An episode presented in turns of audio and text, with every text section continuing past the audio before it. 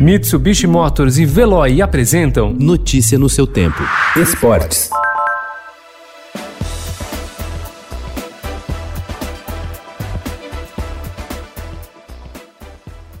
No Equador, o São Paulo perdeu para a LDU por 4 a 2 e se complicou no grupo D da Copa Libertadores.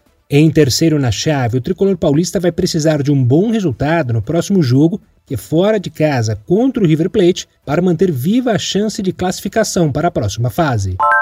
A Confederação Brasileira de Futebol, a CBF, ganhou a aprovação do Ministério da Saúde do governo Jair Bolsonaro para que as equipes da Série A do Brasileirão voltem a receber torcedores nos seus respectivos estádios. As propostas de plano sanitário e de protocolo enviadas a Brasília receberam a chancela do órgão liderado pelo ministro Eduardo Pazuello, cuja pasta já teve outros dois médicos não militares no cargo. O objetivo é liberar a presença de até 30% da capacidade de público em outubro outubro, mas ainda sem data definida. O primeiro-ministro Boris Johnson disse ao parlamento inglês ontem que, como parte das novas restrições para enfrentar uma segunda onda da Covid-19 no Reino Unido, o governo suspendeu os planos para colocar de 25% a 33% de público nos estádios nos jogos do campeonato inglês a partir de 1 de outubro, como estava planejado.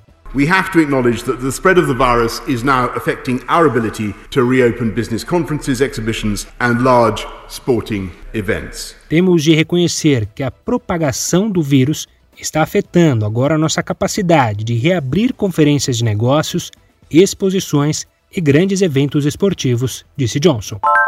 O Corinthians viaja para enfrentar o esporte hoje às nove e meia da noite na Ilha do Retiro, em meio à reestruturação. Nos últimos meses de mandato, o presidente André Sanches trabalha para entregar um clube longe da crise. Além de estar na reta final para resolver a dívida do estádio, ele também tenta dar um jeito no time, que ainda não convenceu na atual temporada.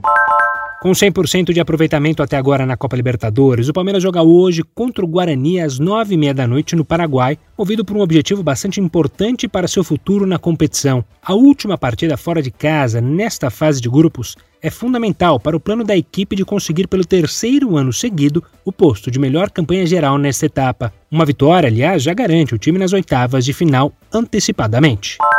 Um dos maiores astros da história do basquete, Michael Jordan, vai entrar novamente em outra modalidade esportiva. Após longa carreira de sucesso na NBA com o Chicago Bulls e de ter atuado também no beisebol, agora será a vez dele investir no automobilismo. Jordan terá uma equipe na NASCAR, principal categoria americana de Stock Car, e vai estrear em 2021, com a presença do único piloto negro no grid, Bubba Wallace. Notícia no seu tempo. Oferecimento: Mitsubishi Motors e Veloy. Se precisar sair, vá de Veloy e passe direto por pedágios e estacionamentos. Aproveite as 12 mensalidades grátis. Peça agora em veloy.com.br e receba seu adesivo em até 5 dias úteis. Veloy, piscou, passou.